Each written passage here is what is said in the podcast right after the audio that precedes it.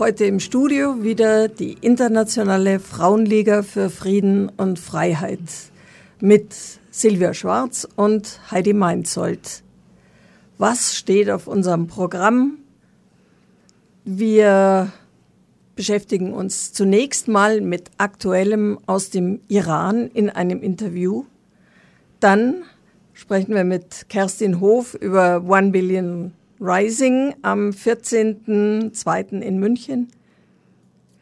Es geht weiter mit einem Interview mit unserem WILF-Mitglied Marie-Jelenka Kirchner zum Thema feministische Außenpolitik. Und dann am 16. und 17.02. zum Aktionsbündnis gegen die NATO-Sicherheitskonferenz und die entsprechende Friedenskonferenz mit einem Porträt unserer WILF-Frau Olga Karatsch aus Belarus. Ich übergebe an die Silvia für ihr Interview. Danke, liebe Heidi. Auch meinerseits ein Hallo an unsere Zuhörerinnen. Ja, wir beginnen unsere Sendung mit einem Rückblick. Am 10. Dezember letzten Jahres erhielt die iranische Frauen- und Menschenrechtsaktivistin Nagis Mohammadi in Oslo den Friedensnobelpreis. Großartige Sache. Und in der Begründung des Nobelpreiskomitees hieß es, für ihren Kampf gegen die Unterdrückung der Frauen im Iran und ihrem Kampf für die Förderung der Menschenrechte und der Freiheit für alle. Auf der Bühne stand aber nur ein leerer Stuhl. Die Preisträgerin selber war nicht anwesend. Über das Warum sprechen wir jetzt mit der deutsche-Iranerin Surin von Woman Life Freedom Munich e.V. hier aus München. Hallo Surin. Ja, hallo, schönen guten Abend und vielen Dank für die Einladung. Danke, dass du heute hier ähm, für unser Interview zur Verfügung stehst. Ja, inhaftiert und unbeugsam. So titelte die Tagesschau in ihrem Bericht über die Nobelpreisträgerin 2023. Surin, magst du unseren ZuhörerInnen Nagis Muhammadi, die Unbeugsame, mal kurz vorstellen? Gerne. Also, Nagis Mohammadi ist mindestens seit äh, der Zeit ihres Studiums politisch aktiv gewesen und ähm, jetzt im Moment im berüchtigten Evin-Gefängnis für politische Gefangene inhaftiert. So auch zum Zeitpunkt der Preisverleihung und daher der leere Stuhl. Seit 1998 ist sie 15 Mal festgenommen worden, mehrfach verurteilt worden und insgesamt äh, für 31 Jahre Haft und 154 50 Peitschenhiebe verurteilt worden. Im Studium hat sie äh, begonnen, Artikel in einer Studentenzeitung mit dem Fokus schon auf Frauen- und Menschenrechte äh, zu schreiben und war natürlich dementsprechend auch in einer Studentenorganisation aktiv. 2002 gründete Shirin Ebadi, äh, ihre Mentorin, das Zentrum für Verteidigung der Menschenrechte im Iran. Und Narges schloss sich sehr früh an und wurde dann auch schon 2003 die Vizevorsitzende des Zentrums. Und da die Islamische Republik das Zentrum 2008 verboten hat, war sie dann dementsprechend gleich mal 2010 aufgrund dieser Aktivität im Zentrum angeklagt ähm, und wurde dann auch dementsprechend inhaftiert. Unbeugsam ist sie wirklich, denn im Gefängnis startet sie bis heute immer wieder Aktionen, Appelle, Hungerstreiks äh, im Gefängnis und wenn sie mal draußen ist, dann nutzt sie die Zeit äh, ebenfalls äh, sinnvoll, sagen wir mal, für Kampagnen gegen die Todesstrafe, Berichte über Misshandlungen und Folter an sich selbst, aber auch an den Mitgefangenen.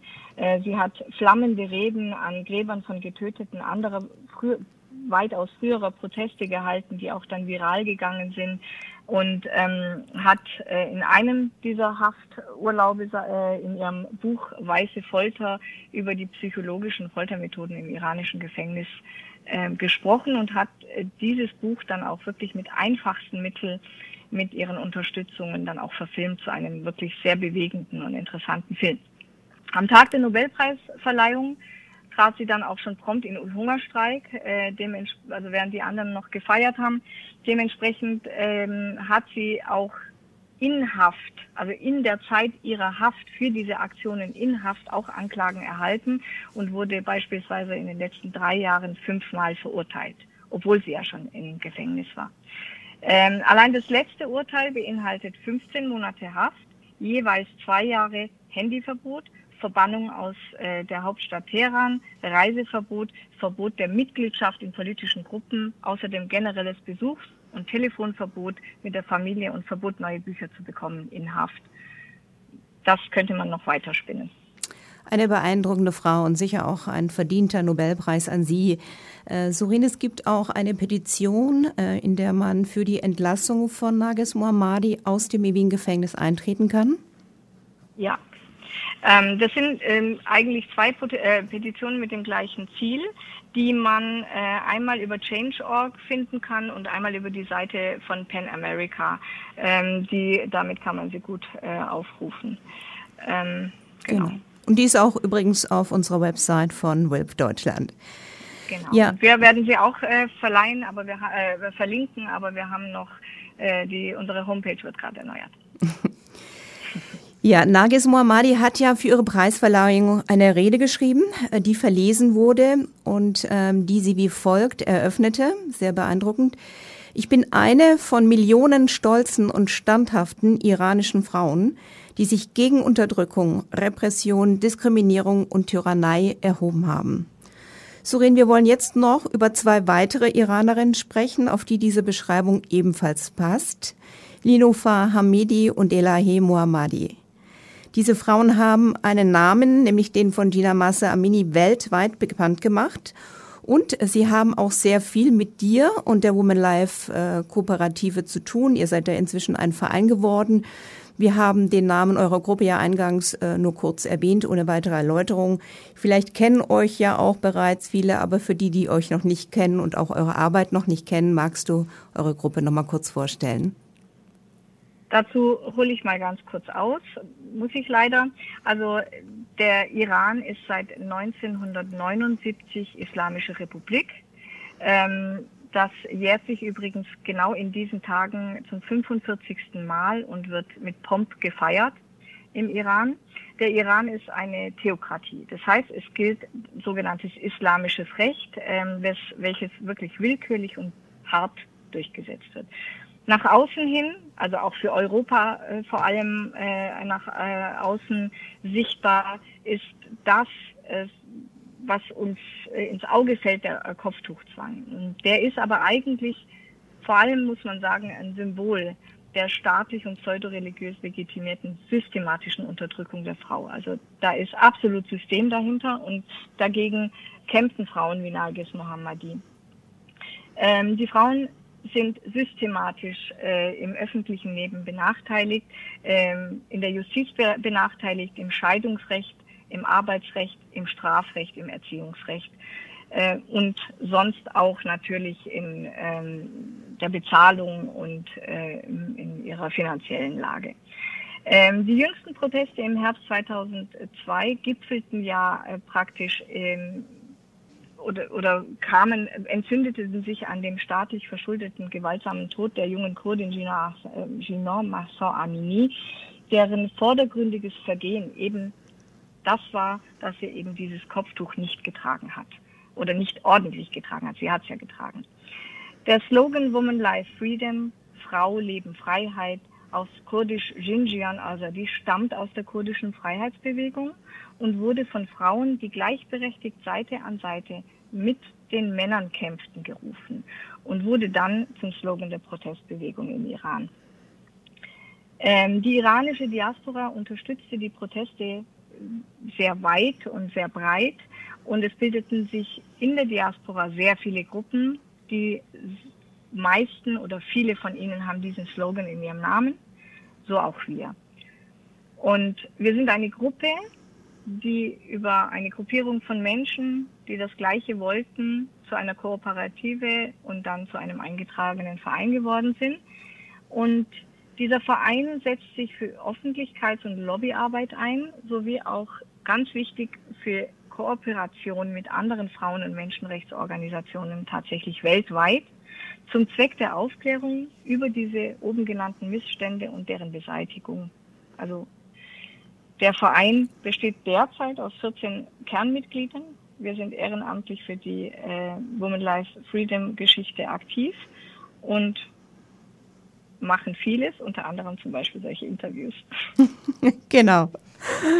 Ja, und es waren ja zwei Journalistinnen, die äh, die ganze Aktion in die Öffentlichkeit brachten, nämlich äh, Niloufar Hamedi, vorhin schon angesprochen, und Elahe Mohammadi. Du kannst es natürlich viel besser aussprechen als ich. Aber das waren die beiden Journalistinnen, die mit ihrer Berichterstattung über Ginas Tod und ihre Beerdigung für Öffentlichkeit in und auch außerhalb Irans sorgten und ähm, ja, die Frau Leben Freiheit Bewegung im Iran und eben auch hier in Deutschland und in vielen anderen Ländern ähm, ins Rollen brachten.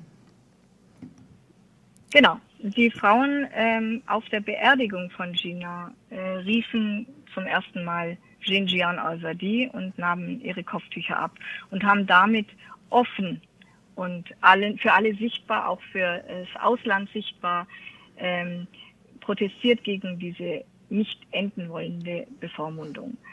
Ähm, für die Berichterstattung darüber kamen die beiden Journalisten ziemlich prompt in äh, Abstand von wenigen Tagen ähm, äh, in Haft, im September schon, also als das Ganze sehr frisch war. Und äh, das nannte sich dann Untersuchungshaft bis ähm, zum Oktober 23, fast ein Jahr, nee, über ein Jahr, und wurden dann nach dieser Untersuchungshaft äh, sieben zu sieben und zu sechs Jahren Gefängnis äh, verurteilt. Der, die Anklage lautete Gefährdung der nationalen Sicherheit und Zusammenarbeit mit den USA. Ähm, gleichzeitig brachte äh, das äh, ihnen auch äh, beruflich ähm, weltweit Anerkennung. Sie wurden ausgezeichnet. Äh, sie wurden äh, gemeinsam äh, mit der Feder für die Pressefreiheit des Deutschen Journalistenverbandes ausgezeichnet. Mit Nagis Mohammadi zusammen erhielten sie den Guillermo Cano World Press Freedom Prize der UNESCO und wurden dann auch in die Liste der 100 einflussreichsten Menschen der Welt der Time aufgenommen. Ja, und im Januar diesen Jahres machten Sie ja wieder Schlagzeilen, weil Sie nämlich am 7. Januar auf Kaution aus ihrer Haft entlassen wurden. Aber das dauerte nicht lange. Ähm, das ist so, dass sie, ähm, wie wirklich viele, viele Frauen vor und nach ihnen das Gefängnis zusammen ähm, ohne Kopftuch verlassen haben. Und ähm, das ist fast schon, zumindest unter diesen äh, Frauen, ähm, Tradition. Ähm, sie erhalten dann auch alle einen Blumenstrauß. Ähm, das hat aber wirklich am folgenden Tag, direkt am nächsten Tag zu einer weiteren Anklage geführt. Aber meines Wissens sind sie nicht wieder in Haft. Aber die Anklage läuft und das nächste Schauspiel kann beginnen. Ja, das iranische Regime schreckt in der Tat von nichts zurück, äh, um kritische Stimmen mundtot zu machen. Genau, also ähm, da ist äh, insbesondere Folter und äh, Todesstrafe die Methode der Wahl, unvermindert das beliebteste Inter Instrument der Unterdrückung. Im Jahr 2023 hat, haben die Todesstrafen äh, ein trauriges, einen traurigen Höhepunkt er erreicht. Die, es wurden über 800 Menschen, darunter 25 Frauen und zwei Minderjährige, erhängt, überwiegend. Ähm, teilweise erhalten jetzt zu diesem Zeitpunkt wahrscheinlich auch die ganzen letzten Monate auch Langzeitinhaftierte aus früheren Protesten im Hauruck-Verfahren Todesurteile und diese werden wahnsinnig schnell vollstreckt. Ein hoher Prozentsatz sind ethnische Minderheiten, insbesondere Kurden und Balutschen. Ähm, beispielsweise äh, zwei, zwei, Ereignisse im, im Januar äh, diesen Jahres will ich herausgreifen, weil wir darüber dann auch wieder auf Nargis Mohammadi zurückkommen können. Ähm, darunter war einmal ähm, ein junger Mann namens Mohammad Robert Lu am 23.01. diesen Jahres wurde er im Morgengrauen erhängt. Er war einer der im Zuge der Frau Leben Freiheit Bewegung inhaftiert wurde. Im Juli äh, wurde aufgrund, würde man meinen, ähm, der Proteste des Todesurteils zunächst eingefroren, ähm, wurde denn dann aber innerhalb kürzester Zeit ähm, zeigten sich äh, wirklich Alarmzeichen, dass es Richtung Todesstrafe und Vollstreckung gehen würde in den letzten Wochen. Und das kam dann auch so, ähm, am 23.01.24 äh, war er dann tot. Er war 24, er hätte ähm, medizinische Behandlung benötigt, er hatte eine bipolare Störung, äh, also eine psychiatrische Grunderkrankung. Und da kommt, dann kam sofort Nages Mohammadi ins Spiel, in Anführungsstrichen. Direkt an diesem Tag trat sie sofort mit 64 weiteren Inhaftierten in Hungerstreik.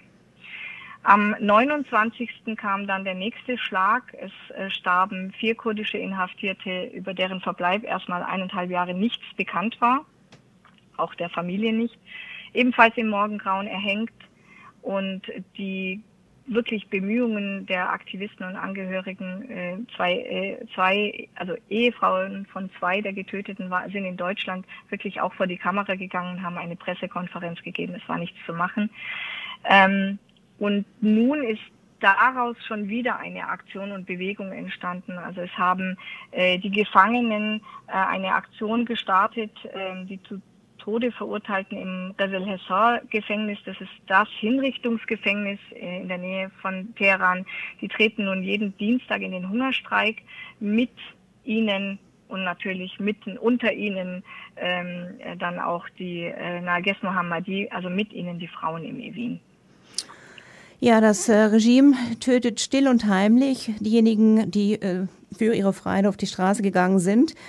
Ähm, denn die Weltöffentlichkeit so hat sich ja mit dem Konflikt in Gaza und anderen Krisenherden längst wieder anderen Themen äh, zugewendet. Es ist ja still geworden, auch in der Presse. Was wünschst du dir denn von der Bundesregierung und äh, wie können wir als Zivilbevölkerung den Kampf der IranerInnen für Freiheit unterstützen? Das Interesse der Weltöffentlichkeit wachzuhalten braucht äh, kontinuierliche Öffentlichkeitsarbeit. Das ist ein Marathon. Das brauche ich dir, glaube ich, als Aktivistin äh, nicht zu erzählen. Nein. Du hast da um einiges mehr Erfahrung als ich. Bei mir geht es erst seit zwei Jahren so. Ähm, die Menschen wollen halt einfach tendenziell Positives hören. Ich will jetzt nicht sagen, dass sie alle bespaßt werden wollen, aber sie wollen halt nicht so viel Schlechtes und so viel schlimme Bilder sehen. Ungutes müssen wir mittlerweile mit Triggerwarnung versehen. Aber andererseits muss man dazu sagen, du hast den Konflikt in Gaza angesprochen. Der Konflikt in Gaza wurde seit Bestand der Islamischen Republik, also seit er besteht, durch die Islamische Republik unterstützt. Sie haben die Milizen ähm, äh, ausgebildet, finanziell unterstützt. Dieser äh, Gaza-Konflikt, der wird in jeglicher Form auch von der Islamischen Republik befeuert. Und die Eskalation, die geht in sehr großem Umfang äh, auf den Iran zurück. Ähm, natürlich lenkt es auch ab von der Bevölkerung im Iran.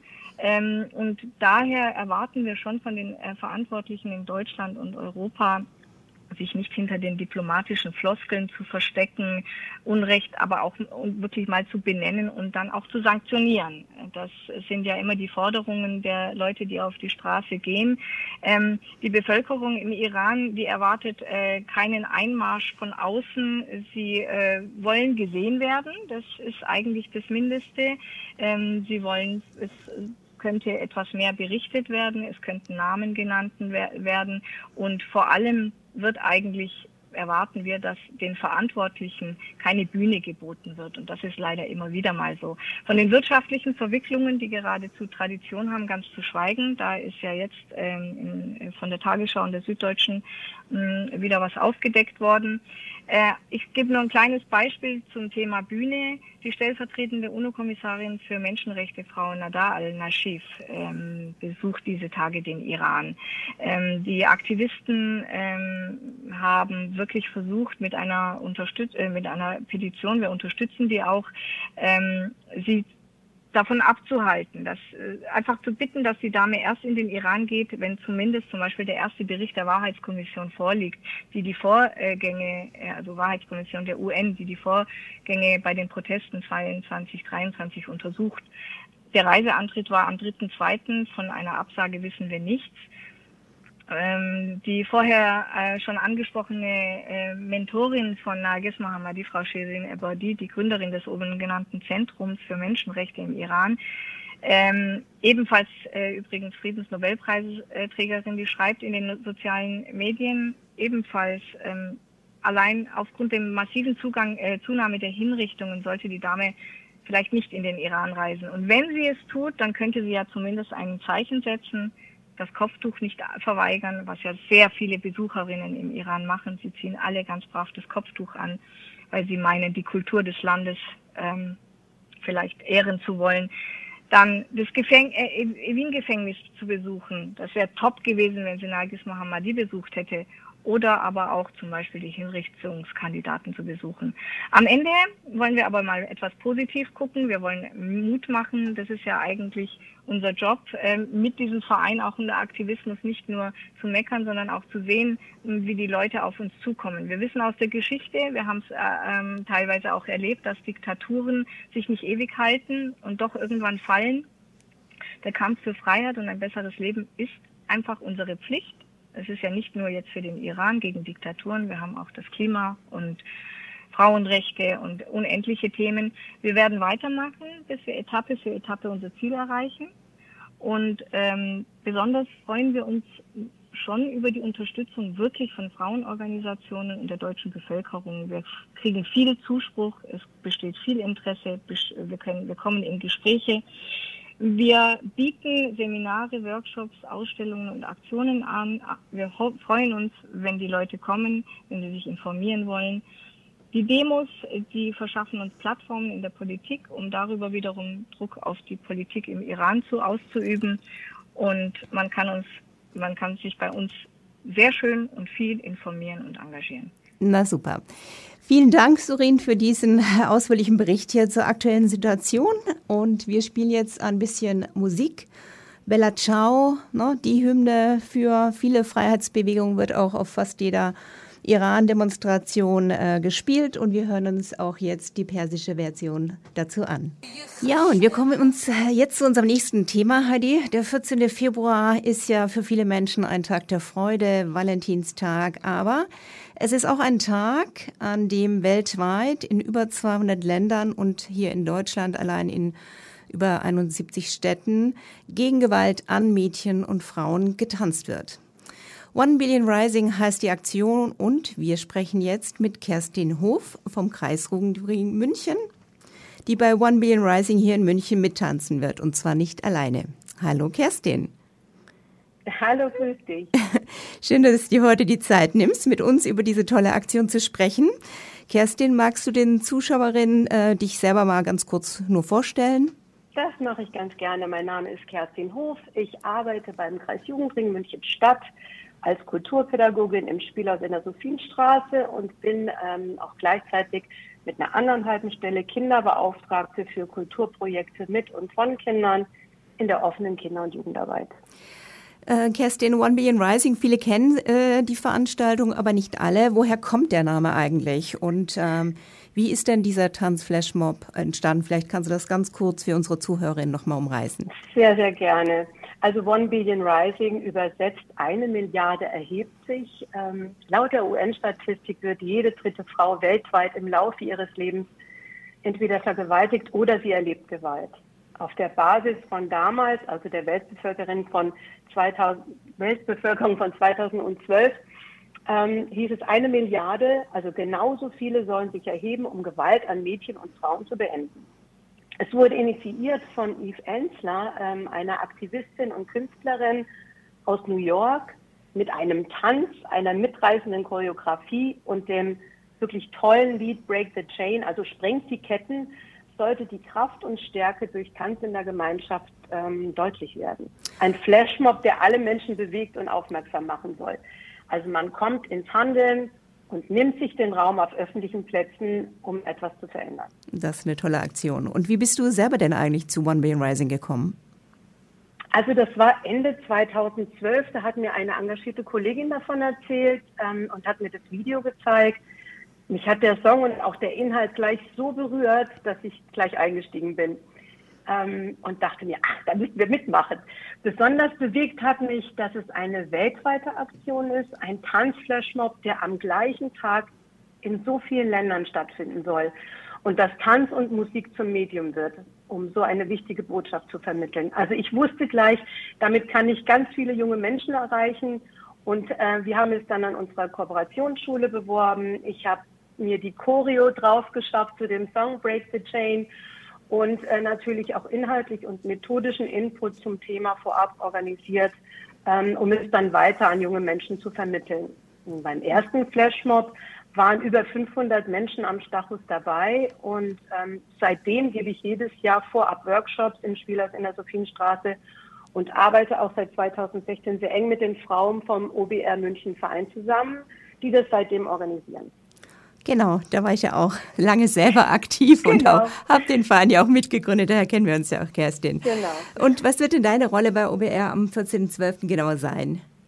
Also es ist so, dieses Jahr ist es ja in den Faschingsferien, das heißt, wir haben einen ganzen Aktionstag geplant und auch diesmal ist auch wieder meine Ayla Förschner am, Start, äh, am, am Start. Sie hat mit zwölf Jahren 2013 das allererste Mal mitgemacht beim ersten Tanzflashmob und seitdem ist sie an meiner Seite. Das ist jetzt eine junge Frau mit Anfang 20. Die wird mit mir gemeinsam ähm, auch wieder unterwegs sein bei den Flashmob, den ganzen, die ganzen vier Stationen. Wir werden dort den Tanz tanzen an vier Stationen. Ähm, bei uns im Spielhaus vorab können sich junge Menschen über das Thema informieren. Sie können sich Unterstützung holen. Wir werden Videos zeigen. Wir werden gucken, wo wird dieser Tanz an dem Tag in aller Welt getanzt. Welche Videos gibt es schon dazu, um wirklich so Mut zu machen. Äh, wir werden Plakate gestalten. Die Choreografie wird wiederholt. Wir gestalten T-Shirts und die werden bedruckt und Hoodies mit dem OBR-Logo München.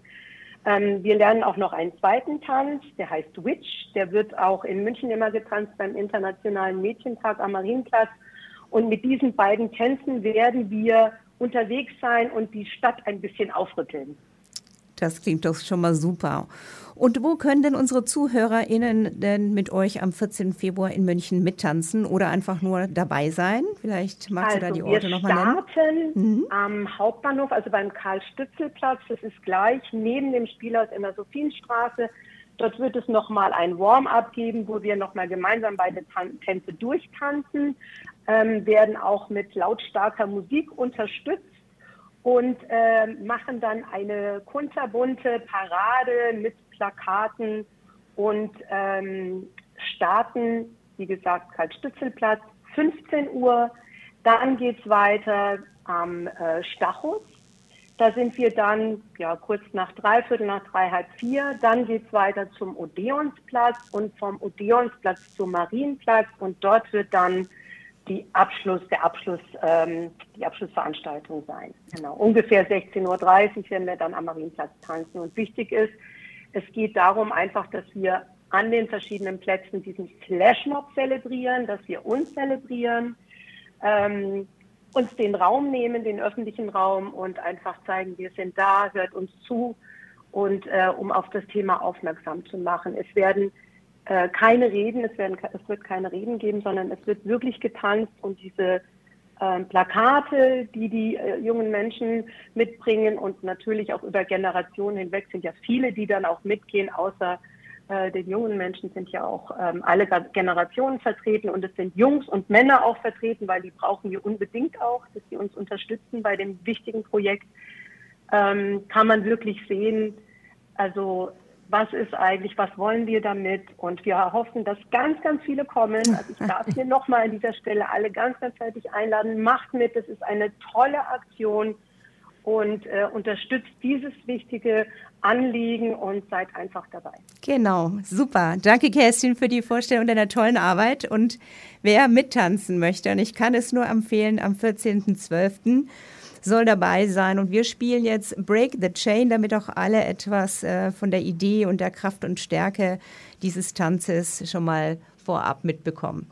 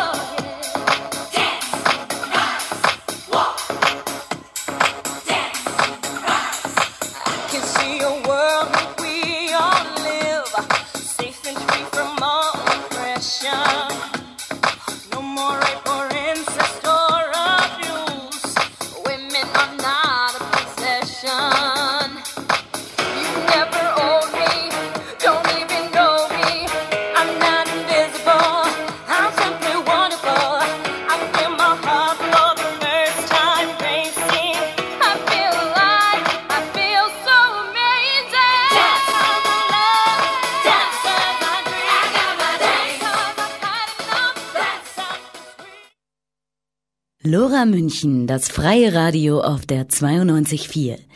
Wir senden gegen den herrschenden neoliberalen Mainstream. Wir wollen uns auch nicht an den Krieg gewöhnen und das Recht des Stärkeren lehnen wir ebenso ab. Damit diese Stimme für die Stadt erhalten bleibt, brauchen wir Ihre finanzielle Unterstützung. Wir brauchen Ihre Spende oder Ihre Mitgliedschaft im LoRa Förderverein. Natürlich sind Spende oder Mitgliedschaft steuerabzugsfähig. Wenn Sie mehr wissen wollen, Telefon unter 4802851 oder www.lora924.de.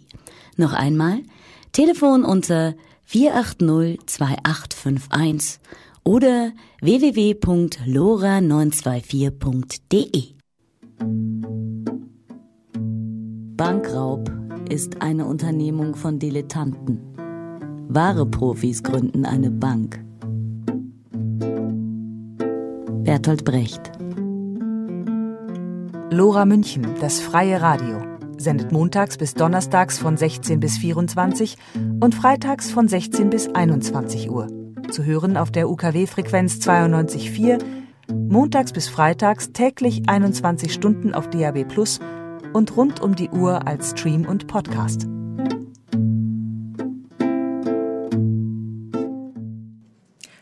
Und die Internationale Frauenliga hat euch schon in die Woche gebracht mit One Billion Rising, in der auch die Münchner Friedenskonferenz und die ganzen Antisiko-Veranstaltungen stattfinden.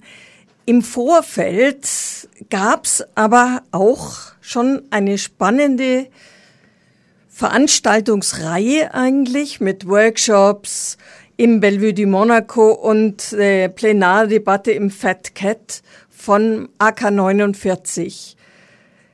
Das Thema War Unmasked war doch sehr aufrührend und inspirierend und wir wollen euch ein, in ein Thema mit hineinnehmen, das ja uns als internationale Frauenliga schon öfters beschäftigt hat, nämlich die feministische Außenpolitik. Was steht eigentlich dahinter? Wer vertritt sowas? Und ist das eine Art von Paradigmenwechsel eventuell in der doch sehr kriegerischen Außen- und Sicherheitspolitik, mit der wir sonst befasst sind? Unsere Ligafrau Marielenka Kirchner hat dazu eben einen Workshop gemacht und ich habe im Anschluss ein kleines Interview mit ihr aufgenommen. Hört doch mal rein. Das Interview habe ich im, am Samstagabend im Bellevue du Monaco gemacht mit Marielenka Kirchner, die dort einen Workshop geleitet hat und einen Vortrag gemacht hat mit Diskussion zur feministischen Außenpolitik. Marie, vielleicht kannst du dich ganz kurz noch mal persönlich vorstellen. Ja, vielen Dank. Ähm, wie gesagt, mein Name ist Marie Lenker-Kirchner. Ich bin Mitglied der Internationalen Frauenfriedensliga, was der Grund ist, dass ich heute hier sein konnte bei dieser Konferenz äh, War Unmasked in München. Ich arbeite innerhalb von WILP vor allem zum Thema feministische Außenpolitik Außerdem promoviere ich im Bereich Politikwissenschaften zu ähm, Geschlechtergerechtigkeit, zu Gleichstellungspolitik innerhalb der EU und im Besonderen in europäischer Erweiterungspolitik. Danke, dann gehen wir doch gleich mal in Medias Res. Diese feministische Außenpolitik, die auch hier heute hier nicht allen wirklich ein äh, Begriff war. Wie würdest du die einordnen, gerade auch im Kontext zunächst mal in der deutschen Politik? Mhm. Ja, vielen Dank. Ähm, also ich finde, wichtig ist erstmal, sich darüber im Klaren zu sein, dass feministische Außenpolitik so als alternatives außenpolitisches Modell noch gar nicht so alt ist. Das ist ein ziemlich also ich meine, inzwischen immerhin schon zehn Jahre, aber so gesamtpolitisch äh, betrachtet immer noch ein relativ junges Modell, das allerdings natürlich fußt auf sehr, sehr langem feministischen, äh, gesellschaftlichen Engagement und auch auf ganz viel andere politischen Initiativen, um mehr Geschlechtergerechtigkeit in internationale Beziehungen zu bringen, vor allem die Frauenfriedens Resolution beziehungsweise Frauenfriedensagenda, die Agenda ähm, 1325. Ja, und was ist feministische Außenpolitik? Ähm, das ist gar nicht so leicht zu greifen und das hat man auch heute im Workshop wieder gemerkt, dass es, weil es im Gegensatz zu zum Beispiel dieser Agenda 1325 oder der ähm, WPS-Resolution einfach nicht so ein klares ähm, kein, nicht so ein klares Konzept gibt. Es gibt nicht irgendwo eine Resolution, wo steht, das und das und das ist feministische Außenpolitik. Ähm, es gibt natürlich zum Beispiel innerhalb von Deutschland oder innerhalb von den Staaten, die feministische Außenpolitik implementieren oder ankündigen, immer Vorstellungen davon, wie diese feministische Außenpolitik aussieht in einem gewissen nationalen Kontext. Aber dann gibt es aus der Wissenschaft gibt es ganz viele Menschen, vor allem Frauen, die sich beschäftigen mit so einer Theoretisierung von feministischer Außenpolitik, die häufig sehr weit auseinandergeht mit politischen Real also mit politischen ähm, Implementierungen, die wir dann in der politischen Praxis sehen. Und dann gibt es auch noch ganz viele Vorstellungen von aktivistischen Netzwerken, die dann teilweise auch wieder ganz anders sind. Aber was man so festhalten kann, ist, dass es sehr, sehr häufig äh, zurückgegriffen wird auf ein schwedisches Modell, da die äh, schwedische Regierung damals die erste war, 2014, die feministische Außenpolitik ähm, umgesetzt hat, quasi die Pioniere feministischer Außenpolitik. Und die haben damals ein Konzept vorgestellt, ähm, das basierend auf drei Rs war. Rechte, Ressourcen und Repräsentation. Ähm, anhand dieser drei Rs, was dann später ergänzt wurde durch ähm, Reality, also eine Kontextbezogenheit, die Realität der betroffenen Menschen. Diese drei bzw. vier Rs waren dann wegweisend für alle politischen Entscheidungen, die getroffen und äh, dieses Konzept wurde ja weiterentwickelt. In der ganzen Welt gibt es Ansätze inzwischen dazu. Du hast irgendwie von elf äh, Ländern auf der Welt ungefähr gesprochen. Und äh, gibt es da Unterschiede oder vielleicht auch Beispiele, die doch besonders interessant sind? Mhm. Ja, also ich finde es ähm, vor allem sehr spannend, dass man, in, dass es inzwischen zunehmend mehr Staaten gibt, auch im globalen Süden, die feministische Außenpolitik ähm, entwickeln.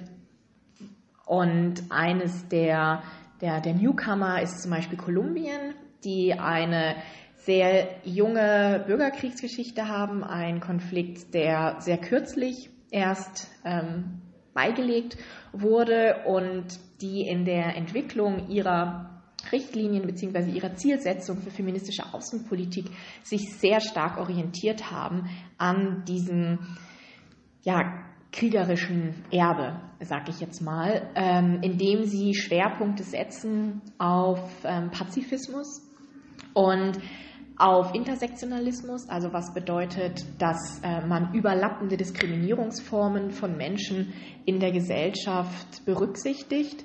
Ähm, und diese, gerade den Pazifismus finde ich total spannend, weil das Thema Frieden häufig sehr knapp kommt oder ein bisschen zu kurz kommt ja. in, ähm, in anderen, ähm, in anderen Auslegungen von feministischer Außenpolitik. Das liegt natürlich auch daran, dass sehr viele Frauen und engagierte Frauengruppen in diesem ganzen Friedensprozess sehr aktiv waren mhm. und äh, man einfach gemerkt hat, dass auch der Friedensprozess nur letztlich durch diese Frauen doch zu einem gewissen Erfolg geführt haben, äh, auch wenn wir jetzt nicht vom totalen Frieden in Kolumbien sprechen können. Aber sind Lerneffekte. Mhm. Äh, Voll, aber nur weil Frauen beteiligt sind, heißt ja noch nicht automatisch, Nein. dass sie wertgeschätzt werden. Das, das ist klar. Äh, Zurückblickend auf Deutschland mit dieser Zeitenwendepolitik, was hat das für Auswirkungen oder hat es Auswirkungen? Der Druck auf die Außenministerin ist sicherlich da auch besonders hoch. Hm.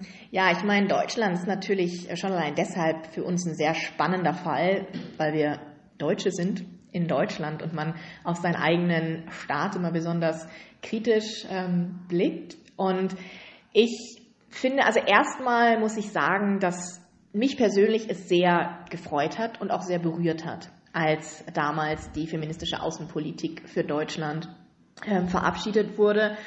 Ähm, und ich glaube aber auch, dass es, ja, dass da einfach viele Sachen zusammengekommen sind, vor allem dann mit dem ziemlich zeitnahen Angriffskrieg auf die Ukraine.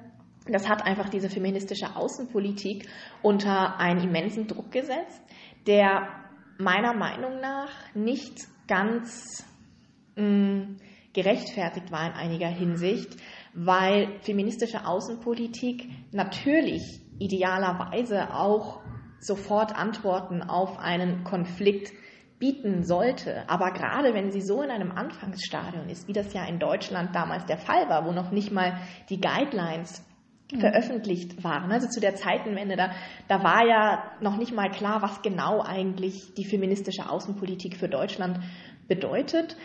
Ähm, und dann auf einmal zu erwarten, dass ein, in einem Kontext, der patriarchal ist und in dem und der militarisiert ist und in dem so vieles falsch läuft, dass dann die feministische Außenpolitik wie so ein wie so eine Feder herkommt und alles alles auf einmal löst, wäre natürlich wunderbar, hätte mich auch sehr gefreut aber ist einfach, glaube ich, dann nicht realistisch. Und, aber einen gewissen ja. Punkt gab es natürlich, dass also auch das Augenmerk sich durch das Engagement auch der deutschen Außenministerin ganz stark auf die sexualisierte Gewalt im Krieg genau. Äh, genau, das wollte ich gerade sagen. Also, Soweit mal ein kleiner Ausschnitt. Wir müssen da jetzt rausgehen, sonst kommen wir mit unserem ganz wichtigen aktuellen Thema nicht mehr so. Wir werden das äh, sicherlich noch mal in einem Diskussionsrahmen hier bei Radio Lora einspielen. Also, das war Marie Jelinka Kirchner und Sie haben vielleicht schon gemerkt, dass äh, die feministische Außenpolitik durchaus ein Diskussionsthema auch für eine feministische Friedensfrauen-Friedensorganisation ist. Entstehen doch alle Kriege um des Geldes Besitz. Platon. Lora München, das freie Radio. Zu hören auf UKW 92.4, auf DAB Plus und im Internet unter lora924.de. Ja, damit immer wieder ein neuer Frühling kommt. Das war Sophie, die im Moment ja viele der Aktionen gerade auch gegen rechts rockt. Damit sind wir mitten in der Diskussion, die ähm, uns nächste Woche beschäftigt. Wir engagieren uns hier für Frieden, für Wege zum Frieden und damit wir uns auf den Frieden vorbereiten und dies nicht durch Militarisierung unserer Köpfe und Herzen. Dazu beteiligt sich eben auch die Internationale Frauenliga an den Antisiko-Aktivitäten und der Internationalen Friedenskonferenz. Leider müssen wir uns wieder mal der Diffamierung erwehren, die der Antrag einiger Stadträte zur Streichung der Unterstützung der Stadt für die Friedenskonferenz und die vielen Veranstaltungen, die damit verbunden sind, ausgelöst hat. Das Team hat davon nur aus der Presse erfahren und wehrt sich dagegen. Denn wir haben uns seit Monaten sorgfältig mit der Auswahl von Rednerinnen, von Aktivistinnen und politisch Verantwortlichen beschäftigt. Und wir freuen uns über deren Zusagen. Das Spektrum reicht von der belarussischen Friedens- und Menschenrechtsaktivistin Olga Karatsch auf die wir jetzt gleich noch gesondert eingehen werden, über die Europaabgeordnete Claire Daly aus Irland, den ehemaligen OSZE-Diplomaten Michael von der Schulenburg, allein jetzt mal für den Freitagabend in der Freiheitshalle zu Workshops und interessanten Veranstaltungen am Samstag und Sonntag. Das Programm, das viele Diskussionsanlässe bietet und auch mit anderen Antisiko-Aktivitäten verzahnt ist, Lest ihr doch bitte auf der Webseite der Friedenskonferenz 2024. Ich kann nur eins sagen, die IFFF, die Frauenliga, engagiert sich seit mittlerweile 108 Jahren für Frieden und Freiheit. Wir stehen da gerade auch in München auf den Schultern von Riesinnen, wie zu Beginn die Anita Augsburg und später auch Eleonore Romberg, die das fatale Dreieck von Patriarchat, Militarismus und Kapitalismus angreifen, um der Gerechtigkeit und dem Schweigen der Waffen Vorschub zu leisten. Für all das steht bei der Friedenskonferenz aktuell auch unsere Freundin Olga Karatsch. Ja, kannst du uns äh, vielleicht und den Zuhörerinnen Olga mal kurz vorstellen, ein bisschen was über ihr Leben erzählen? Ja, Olga wurde 1979 in Vitebsk in Ostbelarus geboren. Sie wurde, wie so viele, auch der Ligafrauen, zunächst mal Lehrerin und ist Mutter von zwei Kindern. 2003 wurde sie als Abgeordnete in Stadtrat gewählt, als jüngstes Mitglied des Rates und als einzige Vertreterin der Opposition. Sie hat die Kampagne Unser Haus ins Leben gerufen und sie lebt jetzt unter schwierigen Bedingungen mit der Familie in Vilnius, Litauen im Exil. Wird durch ihr Engagement als Bedrohung nationaler Sicherheit betrachtet und riskiert, wie auch ihr Mann, ein Journalist, die Deportation nach Belarus mit der Folge Todesstrafe. Das politische Asyl wurde ihr im August 2023 in diesem EU-Staat Litauen verweigert. Und zurzeit hat sie nur ein humanitäres Aufenthaltsrecht. Ja, eigentlich unglaublich, dass man das verwehrt hat. Hm, was weißt du denn über die Kampagne äh, bzw. Organisation Unser Haus, Naschtum? Also unser Haus gibt einen regelmäßigen informativen Rundbrief raus, der zum Beispiel Rechtsberatung anbietet. Zunächst waren das ganz äh, banale Alltagsthemen, Schwerpunkt auf dem Wohnraum, kommunale Dienstleistung, Barrierefreiheit, unsichere Kinderspielplätze und so weiter. Und äh, später verlagert sich der Fokus auf Menschenrechtsarbeit mit Beratung um die Unsichtbarkeit von Frauen, von belarussischen Aktivistinnen, Menschenrechtsverteidigerinnen aufzuheben. Da gibt es zum Beispiel so eine Kampagne Vorsicht, die Polizei. Die zielte darauf ab, die Drohung mit sexueller Gewalt und Folter gegen Aktivistinnen und Menschenrechtsverteidigung durch die Polizei zu stoppen. Dafür kam auch Olga zeitweise in Haft. 2012 startete sie eine Kampagne mit dem Titel Vorsicht, Miliz, um die sexuelle Belästigung von Frauen durch die Polizei in Belarus zu stoppen. Die war zunächst recht erfolgreich, aber spätestens seit 2020 explodierten diese gewalttätigen Übergriffe. Dann gibt es eine Hotline, äh, es gibt eine Vernetzung mit ganz vielen feministischen und Menschenrechtsorganisationen, um politische Flüchtlinge, Folteropfer aus Weißrussland zu unterstützen. Vorrangig geht es ihr dabei tatsächlich um Kinder und Frauen, aber natürlich auch nicht nur. Im Mai 21 wurde auf der Grundlage der Fälle ein Antrag an die Staatsanwaltschaft gestellt, Lukaschenko als Terroristen anzuerkennen. Tja, Olga Kratsch und unser Haus helfen jetzt aktiv ukrainischen Flüchtlingen in Litauen und Polen und haben zum Beispiel Lagerhäuser für humanitäre Hilfe, also Nahrungsmittel, Hygieneartikel, Medikamente und Kleidung eingerichtet und 2021 gründet sie die Kampagne Nein heißt Nein für Krieg, Kriegsdienstverweigerer gegen die Entsendung belarussischer Soldaten durch das Regime von Lukaschenko in den Krieg gegen die Ukraine an der Seite Russlands. Und sie unterstützen Desertion mit äh, äh einer pazifistischen Begründung. Das bringt ihr jetzt natürlich viele Schwierigkeiten in einem durch die Zeitenwende aufgeladenen Klima. Wie können wir denn Olga unterstützen? Also ihr Engagement gefährdet sie gerade als Vaterlandsverräterin und deswegen ist ihr Aufenthaltsstatus gefährdet. Was wichtig ist, ihre Geschichten und ihre Erfahrungen anzuhören und zu verbreiten. Internationale Präsenz ist wichtig für die Sichtbarkeit. Sie hat auch schon einige Preise dafür bekommen. Und jetzt zum Abschluss Sie können Olga Karatsch, ihr könnt Olga Karatsch kennenlernen. Auf der Münchner Friedenskonferenz ist sie eine der Hauptrednerinnen am 16. abends in der Freiheitshalle, am 17. vormittags, vielleicht auch mit mehr Zeit äh, für in einem Workshop in der Hochschule der Philosophie und am 14 der Mittwoch, ja, vielleicht kann man nachher noch zu One Billion Rising in die Stadt gehen. Um 11 Uhr zeigen wir im Kino in Gauting, im Breitbandkino, direkt an der S-Bahn-Station, den Film Green Border von Agnieszka Holland von dem Problem an der belarussisch-polnischen Grenze in Diskussion mit Olga und ihren Erfahrungen daraus. Genau. Herzlich seid ihr alle eingeladen. Und danach zu One Billion Rising. Genau. Super Programm. Ja, gibt's, äh, wir haben vielleicht noch äh, so einen kleinen Ausblick an ähm, Terminen.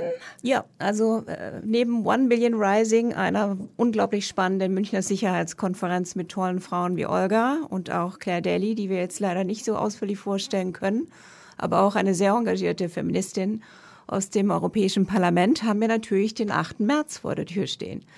Der 8. März ist Internationaler Frauenkampftag und ich würde mir mal wünschen, dass da so viele Leute auf die Straße gehen in München wie in anderen Ländern.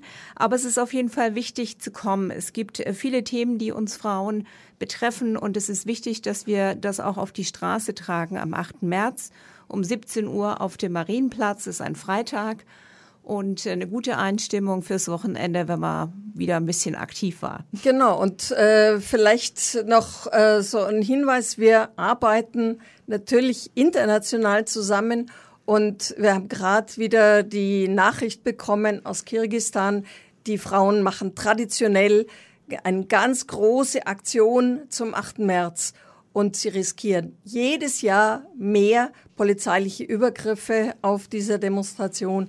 Und äh, wenn wir hier diese noch friedlich sozusagen auf die Straße gehen dürfen, dürfen wir das, was wir von Anfang an von dem Iran und von äh, Kurdistan und jetzt bis Kirgistan erleben, diese Frauen unterstützen wir als internationale Organisation. Und vielleicht seinen letzten, letzte Musik von belarussischen Aktivistinnen, der uns hinausträgt. Herzlichen Dank bei der Technik von Radio Lora. Und in zwei Monaten sind wir wieder da mit spannenden Berichten. Bis zur nächsten Sendung.